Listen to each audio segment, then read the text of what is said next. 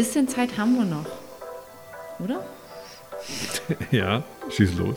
Bussmann und Pelz, die Besserwisserin und der Psycho. Ich habe, ähm, ich, ich gucke ja auch die sozialen Medien an, ne? obwohl die manchmal, Ach nee. obwohl die manchmal auch nicht so gute Laune machen. Aber ich habe jetzt diese Tage was gelesen, fand ich super interessant. Und zwar ging es darum, was emotionale Vernachlässigung im Kindheitsalter mit uns im Erwachsenenalter machen kann. Und dann waren so fünf Anzeichen sozusagen aufgezählt, was man, wie man heute als Erwachsener sozusagen ist, die darauf hindeuten könnten, dass man als Kind emotional vernachlässigt worden ist. Aha, interessant. Erzähl. Soll ich dir jetzt, äh, äh, warte, ich kann dir, kann dir das vorlesen, was da steht, weil so genau im Kopf habe ich es nicht mehr. ja. Habe ich. Geht ganz schnell. Gepostet von äh, Sarah Kuttner, Ach, oh Gott. die, die tatsächlich ja auch, ne, die hat ja auch äh, ich jetzt fand die mal gut. äh, Ich finde die immer noch gut. Die hat jetzt nämlich auch, äh, bricht auch eine Lanze für, für gegen Depressionen, dass man sich mit seiner mentalen Gesundheit auseinandersetzt und sowas. Da ist die gerade ähm, voll dabei. Ich fand den Vater gut. Der Vater ist auch noch knallermäßig. Das, das ist irgendwie so das große Vorbild für alle Moderatoren. Ja, ich, ne? der ist auch wirklich cool. Also der kann ja auch, der kann ja auch ohne Punkt und Komma Gibt's erzählen, erzählen. Ja, ja, der macht noch Radio in Berlin, glaube ich. Mhm. Ja, wow. bei so einem, auch so einem öffentlich-rechtlichen. Also fünf Eigenschaften von Menschen, die emotional Vernachlässigung erlebt haben. Zum Beispiel, man hat ein niedriges Selbstbewusstsein, man hat Angst, auf andere angewiesen zu sein, Probleme damit, Emotionen zuzulassen, reagiert sehr empfindlich auf Zurückweisung und ähm, ist ein sehr lauter innerer Kritiker sich selbst gegenüber. Das wären so fünf Anzeichen, also dass man eben Da hast die, die hast du bei dir entdeckt. Nee, nicht alle. Ähm, aber ich dachte so, hm, ich muss mal bei mir mal nachhören, ob ich irgendwann in meinem Leben mal emotionale Vernachlässigung Was ist das erlebt habe. Also das, ja, dass man eben, wenn man auf jemanden anderen angewiesen gewesen ist, dass, also jetzt mal ganz blöde gesagt, davon will ich jetzt nicht reden, dass mir das passiert ist, aber du hast als Kind gebrüllt, als kleines Kind und wolltest die Hilfe von Mama oder Papa und Mama oder Papa haben sich dafür aber 0,0 interessiert. Weil sie mit sich selbst beschäftigt waren, weil sie selber ein Problem hatten oder, oder, oder. Das ist damit gemeint, dass man im, emotional nicht auf dich als Kind, Jugendlicher, Heranwachsender, vielleicht sogar auch als junger Erwachsener eingegangen ist. Und dass das was mit dir und deiner eigenen Psyche macht. Du guckst mich so an, als wäre das alles Blödsinn. nee, nee, nee, ich denke ich denk nur drüber nach, weil ich, ich kann mir unter emotionaler Vernachlässigung im Grunde alles und nichts gleichzeitig vorstellen, weil wenn du diese Sachen, diese Symptome jetzt siehst, mit der Kritik und, und mit, ähm, was hast du gerade? Selbstbewusstsein. Selbst, genau sowas, dann, dann ja klar kommt das irgendwo aus der Kindheit. Ne? Und dann natürlich ist das, hat das was mit, den, mit der Für dich emotionalen Versorgung so, zu für tun. dich ist das so natürlich und so selbstverständlich. Für mich. dass man emotional vernachlässigt wird. Ich weiß es nur Nee. nicht. Ich, nee, ich muss erst mal gucken, weil dass ich mir mal so eine, so eine Situation vorstelle bei Erwachsenen, also was das bedeutet. Ne? Und das muss ja in der Kindheit angelegt worden sein. Das ist ja die Hypothese. Ne? Dass Genau. ich also damals irgendeine Situation erlebt habe, die dazu geführt hat, dass ich jetzt kein Selbstbewusstsein habe oder dass ich so kritisch mir gegenüber genau. bin. Ne, und das ist, ja, also ich, das ist ja eine, aber eine psychologische Binsenwahrheit, ne, dass die Symptome von heute was mit den Ereignissen von gestern zu tun haben. Naja, aber eher eben, also ne, ich glaube, viele wissen gar nicht, warum Dinge irgendwie so sind. Ich hatte Meinst jetzt, du? ja, ich habe jetzt mit einer Freundin darüber gesprochen, die kann sich ganz schlecht im Spiegel angucken, weil sie im Spiegel nicht sich sieht, sondern immer nur ihren Bauch. Und hat sie mir jetzt erst erzählt, dass ihre Mutter früher immer schon zu ihr gesagt hat, du kannst nicht sitzen, dann sieht man deinen dicken Bauch. Aha. Und dann habe ich gesagt, jetzt, jetzt geht mir jetzt doch erst auf, warum du, wenn du nicht, wenn du in den Spiegel guckst, immer nur deinen Bauch siehst. Ja. Also du meinst also, das, das wissen die Leute noch nicht, dass Nee, man, wenn man als Kind äh, Sachen erlebt, dass es dann ähm, dass die Persönlichkeit prägt Ja, ich glaube, dass und weil die Eltern schräg drauf sind oder die Tanten und die Onkels, dass ja. das dann Nachwirkungen hat. ja, ich glaube, das wollen sich ganz viele nicht selber nicht eingestehen und sind dann auch todestraurig und ähm, finden das schlimm, wenn sie herausfinden, dass das mit den Eltern wirklich so ist. Aha. Der eine oder andere konfrontiert dann ja sogar die Eltern damit und sagt, hey, ich glaube, äh, ich habe jetzt rausgefunden, ich glaube, ihr habt da damals irgendwie ein bisschen was falsch gemacht. Das habe ich ja echt anscheinend hier eine, so eine Psychologenbrille auf, die da heißt. Ich dachte, das wäre schon bekannt. Nee, So, ich, glaub, das weiß ich glaube, jeder. Nee, ich glaube wirklich, dass das vielen nicht so bewusst ist. Dass man auch so Beschützerinstinkte entwickelt und sich immer um alle kümmert, weil man als Kind vielleicht das auferlegt bekommen hat. Kümmer dich mal um dich oder um dich selbst oder um dein Geschwisterkind, obwohl du noch viel zu klein dafür bist. Mit sieben Jahren auf dein zweijähriges Geschwisterkind aufzupassen. Also jetzt könnten wir ja theoretisch sowas wie ähm, Situationen ähm, aufzählen, die emotionale Vernachlässigung bedeuten. Naja, woran man zum Beispiel an heutigen Dingen, die man tut, erkennen könnte, dass da in der Kindheit was schiefgelaufen ist. Oder umgekehrt zu sagen, okay, passt auf, wenn ihr Eltern seid, redet mal eurem Kind nicht immer ein, es hätte einen dicken Bauch. Also ähm, jemand, der beim Militär angestellt ist, kann kein gutes Selbstbewusstsein entwickeln, weil sein Selbstbewusstsein ja gar nicht gefragt ist. Das heißt, Genau. lange Jahre beim Militär, die haben eine gute Fassade, ne? die ist so, die haben Ja. Orden und die Ja, haben ja. so eine Rüstung an, aber hinten dran stecken ganz viele Verwirrungen, ne? weil beim Militär, das ist ganz einfach, wird die eigene Entscheidung oder die eigene Reife nicht gefragt. Du bist dann der Ausführende. Und jetzt kann ich jetzt aber sagen, dieses Defizit lässt sich nicht auf die Kindheit zurückführen. Das heißt, es gibt bestimmte Situationen im Leben, die durch das äußere Geschehen bestimmt Mhm. sind und nicht durch die Kindheit. Das heißt, ein schlechtes Selbstbewusstsein muss man mal gucken. Ja. Kann aus der Kindheit resultieren aufgrund von Vernachlässigung. So wie mit dem Bauch. Ne? Das Ja. kann sein, dass es daher kommt. Es kann aber auch sein, dass die in einer Firma arbeitet, wo sie nichts zu sagen hat. Ne? Und ja, das ist schlecht für Selbstbewusstsein. Ja. Ne? Und dann fangen die anderen sich rum zu kritisieren, also anstatt Ja. an ihrem Chef Ja. ne? oder an den Kollegen, ne? die wirklich blöd sind. Also das kann ja auch passieren. Ne? Und dann fangen die anderen sich an sich rumzudoktern, so nach dem Motto, ich habe jetzt ein Problem. Aber es ist in manchen Firmen, die so Mhm. Seltsam sind und die umstrukturiert werden oder wo es ungerecht zugeht oder wo es unruhig ist oder wo es ausbeuterisch nicht, Kann man ist. es nicht immer nur auf die Eltern schieben. Ja, ja, ja, niemals. Ja, also das kann höchstens sein, dass man dann irgendwann nicht gelernt hat, dagegen was zu unternehmen. Also zu sagen, ich Sich alles gefallen zu lassen, Deswegen sozusagen. bin ich ja immer vorsichtig mit der Kindheit. Also ja, die Kindheit spielt eine große Rolle und wir können ganz viele ähm, negative Symptome bei Menschen, die können wir in der Kindheit festlegen. Ne? Und das, gerade hast du es gesagt, dass das Verhältnis zwischen Eltern und Kindern manchmal von den Kindern auch noch geschützt wird. Ja. So nach dem Motto, ja, über meine Eltern lasse ich nichts kommen, weil mir hat es vor kurzem eine Frau erzählt, da mache ich, da, da will ich nicht mehr reingucken, sagt die. Die ist schon über 70. Ja. Na, und dann sagt sie, oh ja, ich würde gerne schon, da ist einiges bei mir, aber ich gucke da jetzt nicht mehr hin. Das würde mir Ja. zu sehr wehtun. Na, das heißt also, die würden dann zum Beispiel ihre Eltern in Schutz nehmen und sagen so, ja, das ist, Ja. Alles, ist alles gut. Ich habe für den Bundeswehrsoldaten noch, noch äh, ein Beispiel. Ich kenne einen, Also- der ist in seinem Privatleben unorganisiert hoch 10.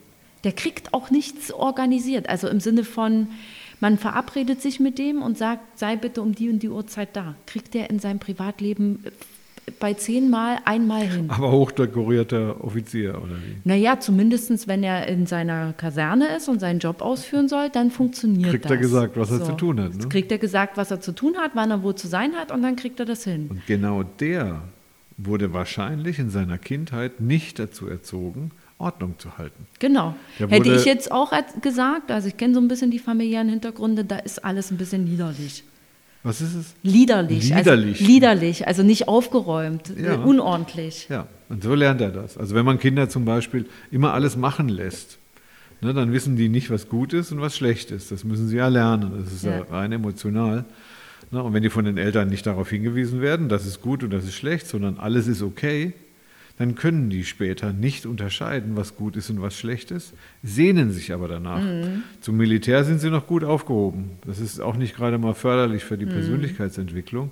Aber wenn die bei den Faschisten landen, Dann Ne? ist es, Denen dann, ist es ganz klar, das musst du tun, das ist gut und das andere ist schlecht. Das haben wir schon bei, Musi bei Mussolini gelernt. Da ging das ja los. nicht nur bei dem. Ne, doch, ja. da ging das los. Ja, Das ja. waren so die ersten. Sagen wir mal, diese Leute, die durcheinander sind, ne, Weimarer Republik, und denk nur dran, da waren ganz viele durcheinander. Die ne? sind Und- doch heute noch durcheinander. So schlimm es ist, es gab jetzt eine Statistik aus dem Osten, ganz viele sind immer noch durcheinander und hätten 36,6 Prozent hätten gerne wieder eine Diktatur, weil sie dann wissen, wo der Hase lang Siehst du, läuft. und ich, ich bin überzeugt, dass das auf eine emotionale Vernachlässigung durch die Eltern, also in, in, bei der Kindheit von mir aus vorher schon stattgefunden hat, dass diese Menschen nie gelernt haben, sich selbst zu entscheiden. Ja, Ne? Entweder man hat ihnen immer alles abgenommen, das war, wären so Kindergärten gewesen, so müssen die Kinder gar nichts machen, sondern kriegen alles gesagt. Ne? Oder sie kriegen gar nichts gesagt, das geht auch, dann lernen sie es auch nicht. Also die haben so ein emotionales Unterscheidungsvermögen zwischen Gut und Böse nicht gelernt. Das ist eine Vernachlässigung, weil das muss ich den Kindern beibringen von Anfang an. Oder das müssen die Kinder lernen, ne? was ist gut und was ist schlecht ne? zu entscheiden. Das muss ihnen zuerst jemand vorgeben, am besten Vater und Mutter. Weil ansonsten interessant wäre zum Beispiel, wie jetzt das Selbstbewusstsein mit emotionaler Vernachlässigung zusammenhängt. wenn man dir als Kind das Gefühl gibt, du bist nie gut genug. So, jetzt erzähl doch mal aus deiner Kindheit. Nee, das glaub, kann ich gar nicht sagen. Nee, das kann ich von mir gar nicht sagen. Also wenn Du warst die Prinzessin, oder? wenn ah, ich habe mir den den Platz habe ich mir aber genommen. Das kannst du aber wissen. Hast du ein liebendes Umfeld gehabt? Immer. Also es gibt vielleicht ein, zwei Familienmitglieder, wo meine Schwester dann beliebter war, aber ansonsten könnte ich nicht behaupten, dass, also ich war, äh, das hat gut funktioniert. Woher kommen denn dann deine Familie. Verwirrungen her? Also jetzt, du hast ja schon Psychoerfahrung. Naja, ich glaube, es war dann bei mir zum Beispiel das niedrige Selbstbewusstsein so, dass ich dann halt lange mit jemandem zusammengewohnt, gelebt habe, der mir das Gefühl gegeben hat, nicht gut genug zu sein. Also du wurdest emotional nicht vernachlässigt. Als Kind würde ich jetzt sagen, nicht. Also was ich halt Dein nicht Vater ist ein bisschen früh gegangen. Genau, ne? und ich glaube, das ist ein Grund, warum ich mich nicht so gut auf andere, also ich nicht so gut andere Hilfe akzeptieren kann. Ja. Weil ich da einfach das Gefühl hatte, und ich glaube, das wird auch wahrscheinlich so ein bisschen bei uns gewesen sein, dass jeder so gesehen hat, dass er dabei nicht absäuft. Jeder Ja. so für sich. Und wir das wenig als Familie gemacht haben. Das war für uns, das hat uns schon ganz schön erschüttert. Und deswegen glaube ich auch viel zu früh für mich gedacht zu haben, ich muss mich um mich selber kümmern, damit ich nicht absaufe. Und vielleicht werfe ich den anderen um mich drumherum auch mal noch einen Rettungsring Und woher zu. kommt, da war nämlich ein Symptom drin, das, das ich bei dir unterbringen wollte, Ja, ähm, das mit dem Alleinsein, oder nee, una- unabhängig sein, Ja. sich selber nicht helfen lassen Ja. wollen. Ne? Also das, dieses, ich kann nicht abhängig sein. ja, Das ist jedes Mal, wenn die berühmte Oma anruft, das ist so, dann ist es dir, kommt, ne, ist, ich bin überzeugt, dass die, dass die Oma sich um dich kümmern möchte. nee. Ne? Und man muss sich um dich kümmern. Nee, Doch, siehst du, da geht schon los. Nee. Das ist dieses, wer, Also wer kümmert eines- sich? Was heißt denn dann das, das eigentlich kümmern? Ne? Und dann Nee. frage ich mich, wo das herkommt. Na, es, ist nicht mal, es ist nicht mal das Kümmern. Bei mir ist es wirklich so dieses auf Hilfe wirklich angewiesen Ja, wo zu kommt sein. das her? Gerade ja, weil du ich gesagt- es nicht erlebt habe, dass man mir geholfen hat, als ich am meisten Hilfe gebraucht habe. Als Kind. Jugendliche. Da hättest du Hilfe gebraucht Hätte ich auf jeden Fall Hilfe und dann gebraucht. musstest du dich alleine durchschlagen. Da musste ich, Wurdest also so du war da emotional? Empfindung. War da, war da emotionale, wie hieß es noch, emotionale Na, Vernachlässigung. Vernachlässigung Na, wenn man es jetzt da? ganz blöd sagen würde, es hatte halt sowohl meine ältere Schwester als auch meine Mutter als auch meine Großeltern. Es hatte jeder sein eigenes Paket dann zu tragen. Und dann gibt, also ja, interessant, Und dann dass bleibt das am Ende und dann bleibt am Ende halt nichts übrig davon. Also wurdest du alleine um das gelassen? Jüngste, ja, sich Also um so das jüngste Familienmitglied zu erst kümmern. als Kind immer alle um sich rum gehabt ne, und Prinzessin. Und dann ist alles auseinandergefallen. Und plötzlich gab es nichts mehr, war für Ja. dich nicht verständlich. Und daraus resultiert deine Unfähigkeit, dich fallen zu lassen in deinem sozialen Umfeld. Es geht ja nicht um Sorgen, um, Nee, nee, nee, sondern, es sondern- geht darum, dass du dich getragen fühlst. Ja. Und das war damals anscheinend schwer. Der Einzige, der sich dann getragen hat, warst du selbst. Genau. Und die emotionale Vernachlässigung war, dass man dir das Gefühl nicht gegeben hat, dass du getragen bist in einer wichtigen äh, Ja. pubertären Also ich glaube, wir konnten alle nicht so gut eine Stütze füreinander sein in der Zeit. Also ich habe das dann so Familie versucht, jetzt ja. überhaupt. Das hat, wir haben alle es mit uns selbst ausgemacht und das ist nicht gut gewesen. Jeder hat es mit sich selbst ausgemacht. Mehr oder weniger, ja. Ich habe dann damals so ein bisschen die Rolle davon übernommen, dass ich für meine Schwester und meine Mutter diejenige bin, die dafür zuständig ist, dass es denen gut geht und dass die so glücklich sind. Das war mein, und, mein ah, Empfinden. Okay. So. Und das hat mich natürlich vollkommen überfordert. Hat mich sehr lange vollkommen überfordert. Ich war ja dafür auch nicht zuständig, aber ich habe das damals so verstanden. Und es hätte auch nie einer von denen so gesagt, dass das meine Aufgabe wäre und dass ich das machen müsste. Mhm. So, aber ich habe das so für mich, da habe ich das so eine Rolle eingenommen, die da nicht hingehört hat. Mhm. Und da war aber keiner, der gesagt hat, jetzt hörst du aber mal damit auf. Mit was? Dich um andere zu kümmern. Du Ach bist so, weil diejenige. Du hast dich immer um die anderen gekümmert, aber nur damit sich dann um dich keiner kümmert. Muss ja, na, so, ne? na so ja, eigentlich war wahrscheinlich das so, wenn ich mich um euch kümmere, dass es euch besser geht, dann könnt ihr euch ja gleichzeitig dann auch mit um mich kümmern. So. Das könnte. Guckst kritisch. Klar, also ich denke, ich sehr nachdenklich, ne, weil ich diesen Zusammenhang vorhin, also den, den muss ich erstmal verstehen dann. Ja. Also ich kenne zum Beispiel auch ähm, die Erfahrungen, dass halt Eltern, also ich würde jetzt noch nicht mal, da gehen ja manche so weit und die sagen halt so Kinderkrippe oder Kindergarten, wo man das Kind abgibt, das macht schon was, ne, dass man dann emotional nicht da ist. Es gibt aber auch Eltern, die einfach, weil sie ein großes Geschwisterkind hatten, also ein großes Kind hatten, sagen wir jetzt mal zehn oder zwölf, dann ihr Baby oder zwei, dreijähriges einfach mit dem Geschwisterkind alleine zu Hause gelassen haben. Ja, aber ist doch okay, oder? Ich glaube das nicht. Also Punkt eins, Kinder abgeben wollen, halte ich für normal. Ja. Kinder nerven und Kinder sind ähm, lästig und Kinder brauchen auch gar nicht so viel Betreuung. Ne? Also da zum Beispiel, wenn die in die, aber sie fühlen sich zu Hause trotzdem aufgehoben. Also wenn Mama und Papa oder Oma und Opa, Tante, ja, wenn die lieben du, können, ich dann finde, auch, also zum Beispiel meine Schwester und ich, wir sind auch alleine zu Hause geblieben. Aber so, da kann ich mich noch dran erinnern. Also das heißt, da war ich jetzt sieben oder acht oder so und das war auch nicht schlimm und das war auch vollkommen in Ordnung.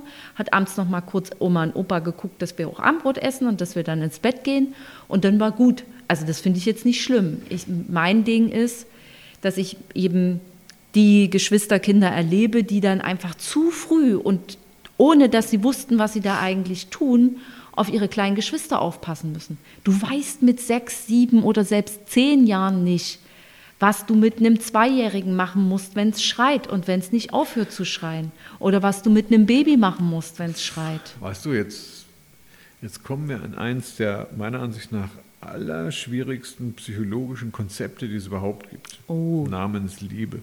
Ja. Was ist das denn? Na, wenn eine Mutter ein Kind liebt oder wenn eine Oma ein Kind liebt oder eine Schwester oder eine Kinderkrankenschwester oder eine Kita-Erzieherin oder so. Weil wenn das fehlt, können wir von emotionaler Vernachlässigung sprechen. Mhm. Aber ich kann dir nicht genau sagen, was das ist. Liebe. Ja. ja. Jeder spürt das und jeder weiß, wie wichtig das ist. Mhm. Äh, aufgehoben sein, behütet sein. Also da von Mutter bis zum lieben Gott reden ja, ja. wir von, über mhm. Liebe und wissen nicht, was das ist. Ich finde das total erstaunlich, weil es gibt relativ, im Vergleich zu anderen Sachen, relativ wenig über Liebe. Und wir müssen, oder was du jetzt gerade sagst, ist für die Kinder eine Art Liebesnotwendigkeit erstellen, dann reden wir nicht über Technik. Mhm. Ist so und so lange alleine, geht in die Kita ab dem und dem mhm. Punkt, ne? sondern wenn dieser Liebesdraht, ich kann dich gerne mhm. befragen, also was ist denn das eigentlich? Ne? Wenn der nicht da ist, dann ist das Kind emotional vernachlässigt.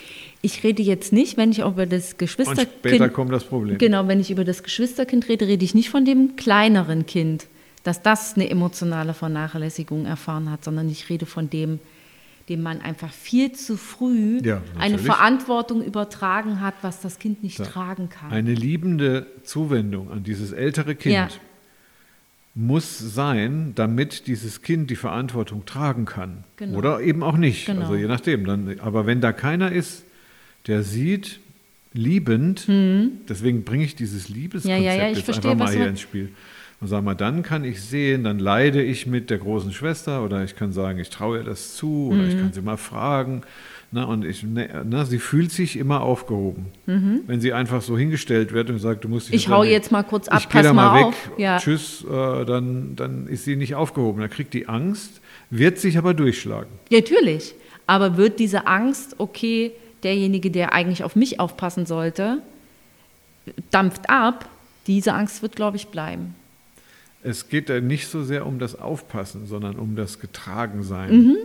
Ne, und das weiß, meine ich damit. Ne? Und das ist jetzt gerade was, was ähm, hier Radio, Mhm. Podcast, Fernsehen, eins, meiner Ansicht nach das Allerschwierigste ist, ist Liebe abzubilden. Ne, ich kann ja den Leuten ja nicht sagen, liebt eure Kinder, weil keiner weiß dann, was darunter gemeint ist. Also ich Mhm. kann auch nicht mal genau sagen, aber ich würde da, bin da ganz offen, wenn du mir sagen kannst, was Liebe ist und wie sich die anfühlt. Da, ich halte das für immens wichtig. Ja. Weil das ist der Lebensstoff, der uns nach vorne bringt und der die Kinder auch wieder gerade wachsen lässt, ne, der vielleicht sogar das Militär erträglich machen Mhm. kann für die Soldaten, ne, wenn sie genügend, naja, was auch immer, Liebe oder eine liebende ähm, Ich würde, ich würde so. tatsächlich mal den Versuch mit dir wagen, eine Definition für Liebe zu finden. Ich würde Liebe einfach so Reden brainstorming. wir jetzt bei emotionaler Vernachlässigung echt über Liebe? Also ich, Ja, So. weil ich glaube, zu der Liebe, wie du sie als Überschrift packst, gehören halt viele Sachen dazu.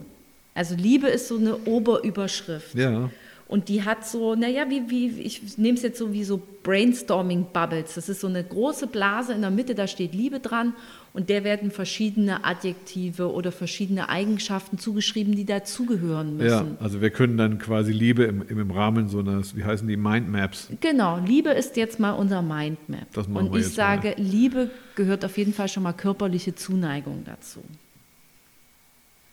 Körperliche Nähe. Körperliche Nähe. Zuneigung, sehr Zuneigung, gut, sehr gut, sehr gut, sehr Äh, gut. Ja, ja. Körperliche Nähe gehört dazu.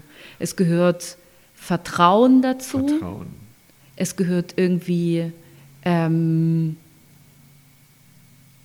na, so, so, so ein Schutz, so eine Stütze, so wie du das gerade so ein bisschen gesagt hast, das finde ich gehört auch zu Liebe dazu. Liebe das ist sich Vermitteln von dem Gefühl des Getragenseins. Tragenseins, genau. Ehrlichkeit gehört für mich zu Liebe mal dazu. langsam, langsam, nicht so schnell. Sollen wir es Ich bin noch beim aufschreiben? Getragensein. Ja. ja, also auch für unsere sehr verehrten Hörer. Die müssen das ja auch nachvollziehen können, das Getragensein. Ähm, Ehrlichkeit? Mhm. Was ist das? Was? Liebe ist ein ehrliches Gefühl, sonst ist es keine Liebe. In der Liebe gibt es kein Misstrauen, kein, Ehrlichkeit kommt ja von Ehrenhaftigkeit. Lüge. Ja, und auch keine Lüge. Also Liebe ist wahr und Mhm. Wahrhaftigkeit. Und da steckt nur Wahrheit drin. Mhm. In Liebe. Oder zumindest das Bedürfnis, Dass es das ist. die Wahrheit Genau. zu sehen. Was ist mit Schutz? Ja, Liebe ist auf jeden Liebe Fall beschützt. Schutz. Liebe beschützt. Liebe Zu- erträgt, Ja, trägt, erträgt, Erträgt. Liebe duldet. ja. Liebe bedeutet für mich Empathie. Also Empathie ist ganz wichtig. Also, ne, dass man eben Einfühlungsvermögen. Einfühlungsvermögen gegenüber dem anderen hat, mitempfinden kann, was der andere fühlt. Mitleid, Mit- Mitleiden. Mitleiden, Mitgefühl, ja. tatsächlich. Also ich spüre, was der andere spürt. genau. Dazu gehört dann auch schon wieder die Nähe. Mhm. Treue gehört für mich zu Liebe dazu. Wie? Wenn ich jemanden liebe, bleibt das. Das ist stabil. Und das verbindest du mit Treue. Genau. Mhm. Also Liebe ist nichts, was man zurücknehmen kann. Und wenn man es zurücknimmt, ist es keine Liebe. Also Liebe, Liebe bringt Treue. Ja, genau. Man ist für, also jetzt ganz es gibt blöd diese gesagt, Kadavertreue auch. ja, ne? aber, meinst Liebe ist nicht. für immer, ist man für immer miteinander verbunden und sei es Verbindung, nur, em, ja, ah. emotional. Liebe bringt auch Abhängigkeit mit sich. Ich Ja. würde mal sagen, Liebe, Ja. Liebe ist eigentlich in dem Moment nicht trennbar, Ja. stabilisiert, hält. Ja, das ist so dieses, was wir vorhin so mit so Schutz und dieses Tragen da hatten. Ja. Genau, Liebe gibt dir Stabilität, gibt dir ein Vertrauen, wo du weißt, du kannst, du bist da behütet. Ja. Behütet sein ist auch gut. Genau. Und dann kommt aber eine Sache mit dazu, weil ich an die Trennung denke. Die ähm, Liebe leidet. Ja. In der Liebe leidet. Also man darf mit dem anderen leiden. Liebe Also, bringt vielleicht auch ein bisschen Verletzung tatsächlich mit sich. Le- Verletztheit. Oder verletzt, ja, man wird verletzlich durch Liebe. Verletzlich, genau. Das, genau. das ist gut. Man wird verletzlich durch Liebe, weil man vertraut. Man Ja. vertraut sich, seine, seine körperliche Hülle, seine Emotionen jemandem anderen an und hofft darauf, dass der empathisch genug ist, das genauso behutsam und feinfühlig zu behandeln, wie man das selbst mit der anderen Liebe Was ist der. Unterschied zwischen Liebe und Verliebtheit? Weil es, es gibt einen. Ich weiß ihn schon, deswegen frage ich dich jetzt aber trotzdem mal, was du dir darunter vorstellst. Weil wir jetzt gerade so, ich, ich mache mal so, gerade haben wir Dinge beschrieben, wo emotionale Vernachlässigung, das ist so der, der Ursprung gewesen, dadurch verhindert werden kann, dass wir lieben. So, Liebe kann aber auch dieses Trügere, wir haben alle Etiketten genommen, die Ja. auch missbraucht werden können. Ja. Das heißt auch emotional vernachlässigende Eltern Ja. ne, können unter dem Deckmantel Der- der, Liebe, Liebe. also ich beschütze dich ja, Ne, und guck mal, ne, das tut mir so weh, wenn ich das sehe, wie Was du zu, leidest. Liebe, was zu Liebe nicht dazu gehört, ist Gewalt. Naja, Nee, emotionale und körperliche muss- Gewalt gehört nicht zu Liebe. doch, weil wenn ich das Kind retten muss vor einer Gefahr, dann darf ich es nicht fragen, ob es gerettet werden will, sondern ich muss es packen können. Ja, Und aber packen bedeutet ja nicht Gewalt. Doch, natürlich, Nein. das tut weh. Ich muss das Kind ähm, am Arm packen und Festhalten. festhalten zum Beispiel. Das Ja. tut dem Kind weh.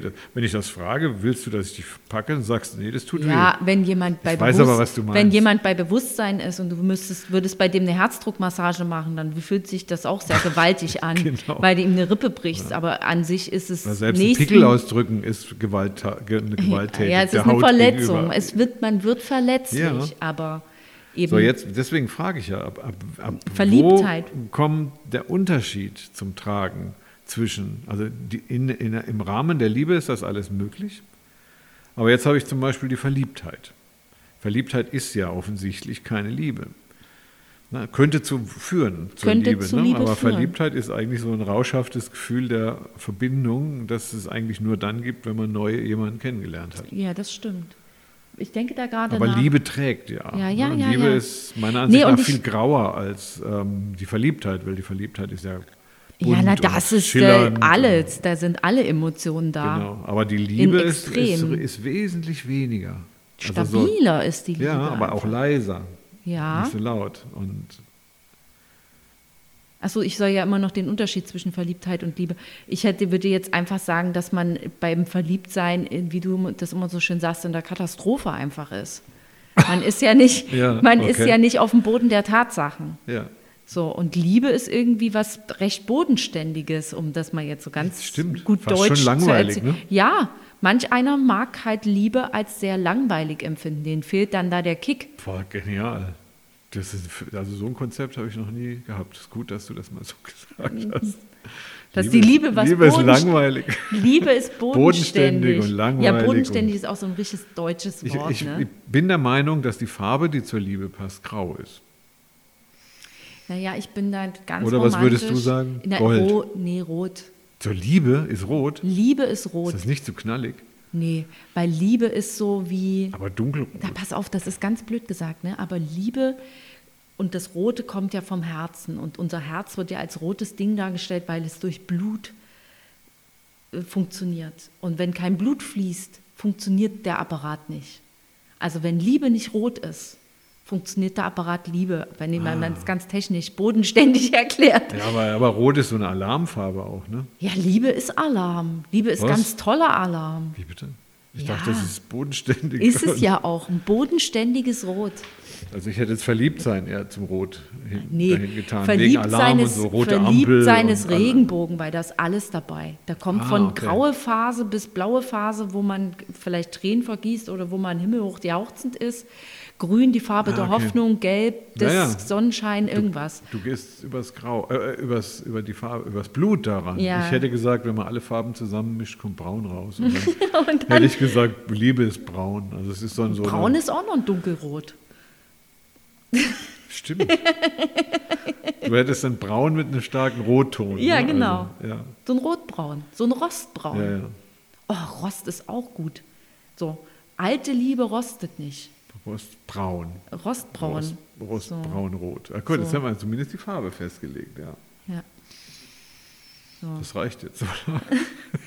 Jetzt wissen wir, um was es geht. Genau. Weil emotionale Vernachlässigung heißt immer Liebesverlust. Genau. Die Man haben hat immer ein Liebesproblem.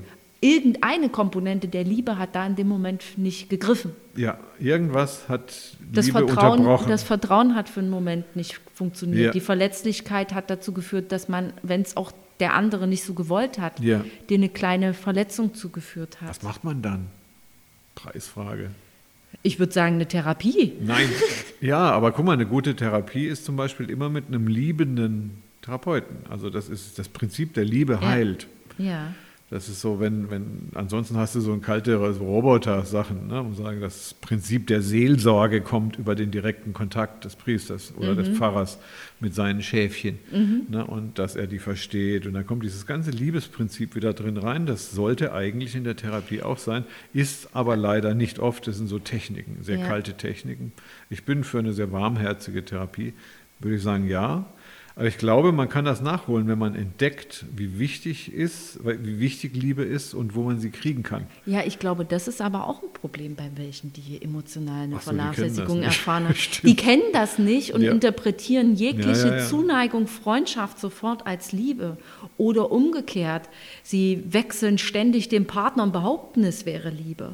Ja. So. Also ne, ich verstehe das Prinzip mit äh, vernachlässigte Liebe heizt am besten mit Liebe, Mhm. aber da musst du auch genau wissen, wie es geht. Und wenn du das nicht weißt, rennst du da auch schon wieder in den nächsten Abgrund. Also es gibt kein Patentrezept, Nee, aber Mhm. die, der Weg geht über Liebeserfahrung und das Entdecken der Liebe. Und ich glaube, dann kann man ein bisschen nachholen. Auch. Man fängt vielleicht schon erstmal mit der Selbstliebe an. Ja, definitiv. Sich mit sich selbst zu beschäftigen und zu wissen, okay, das kann ich vielleicht nicht so gut. Mhm.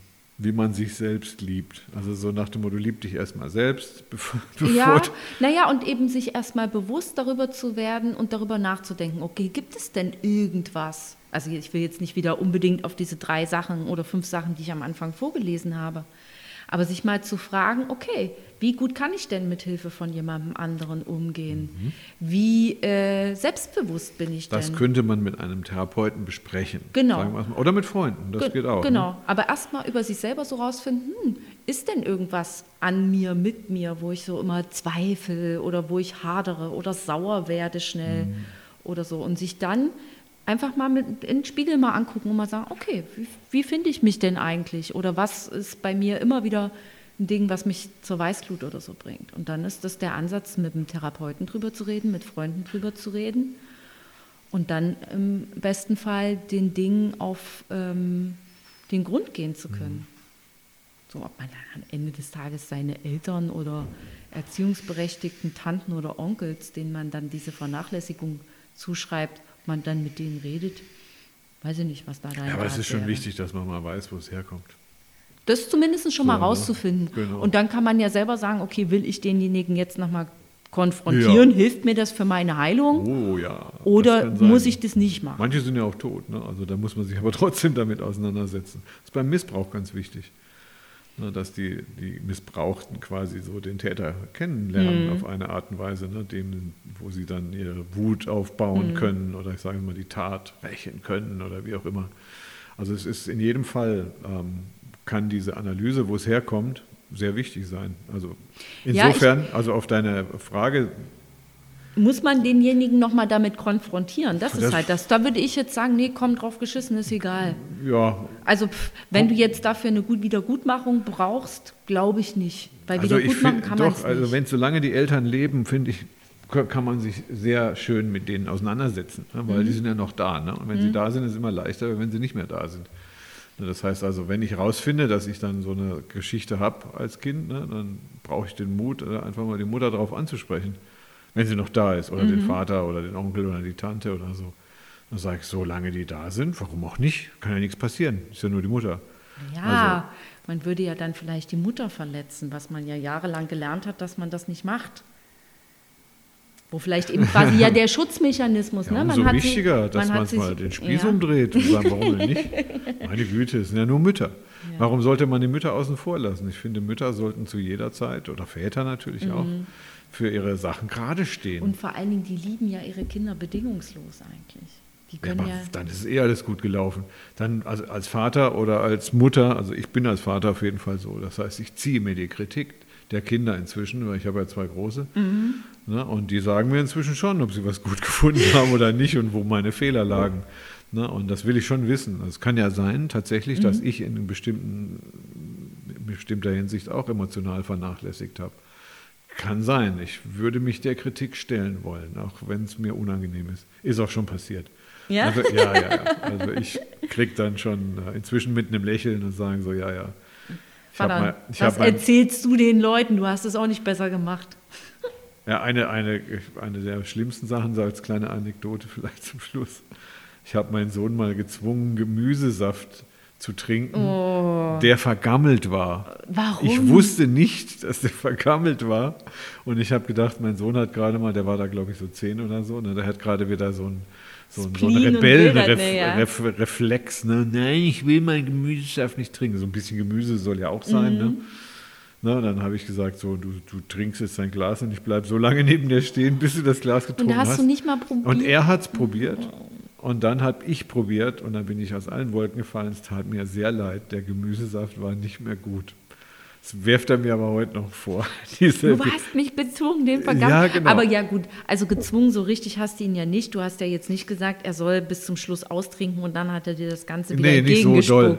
Ja, doch, So. äh, der hat das nicht getrunken. Also Ja, das ja, na, konnte das der ist ja schon, richtig. Ne? Es Im war ja Grunde ja, schlecht. aber ich habe ihn ja zwingen, gezwungen. wollen. Ne? Du hast ihn, ihn, zwingen wollen. Du hast Nein, es ich ja habe ihn gezwungen. Ja. Also ich habe ihn gezwungen, das zu probieren. Ja. Ne? Und wusste nicht, ich habe gesagt, du trinkst das jetzt, du kleiner sonst was. War der richtige, ich kann mich ja fast noch erinnern an diese Auseinandersetzung, von denen ich einige ich würde da, einige hatte, aber ich würde da nicht von emotionaler Vernachlässigung sprechen. Außer einem Erziehungsfehler. Der war, Also, ja, du warst einfach im Irrtum und Ich da war kann man das da, Irrtum, und dann kann ja. man das einfach auch mal zugeben, dass man Ja. sich da einfach geirrt hat. Genau, aber dazu gehört das Kind, das sich dann an den Vater wendet, später, Mhm. ne, und sagt, du, da war was, das möchte ich jetzt mal klären. Weil es gibt ja auch. Situationen, wo ich auch glaube, dass es Eltern nicht extra Scheiße machen. Das sage ich immer so gerne. Ne? Man hat es ja nicht extra beschissen gemacht, sondern so, wie man es in dem Moment nicht besser wusste. Ja, Manchmal. fahrlässig. Fahrlässig, genau. Scheiße. Und ist hat sich geirrt. vor Strafe nicht. Ne? Ja, und dann ist es halt blöd, jemandem sagen zu müssen, du hast dich geirrt, aber dann ist Das es muss halt man aber schon mal so. ertragen, dass man ja, geirrt beides, hat. ne? Ja, deswegen- beides. Muss man dann einfach sich auch mal hinnehmen und sagen, "Hm, sorry, aber dass du mir als Kind immer alles Da hätte geschenkt ich noch ein hast. paar gute Ideen für deine Oma. Doch, das kommt mir Oma. jetzt, aber das machen wir nicht mehr. Nee, Das machen wir nächstes Mal. Da muss ich jetzt dich auch erst nochmal um Erlaubnis bitten. dass du über meine Oma nochmal was sagen musst. ja, ja, ja, zum Thema Konfrontation mit der Wahrheit. Ja, oder sonst ja, ja, ja, ne? darüber- Aber das machen wir extra. Darüber reden wir jetzt nicht mehr.